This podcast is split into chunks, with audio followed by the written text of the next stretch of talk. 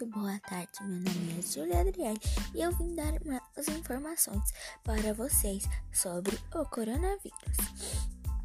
Cientista-chefe da OMS disse que levava algum tempo para atingir o nível de vacinação necessária para conter a pandemia.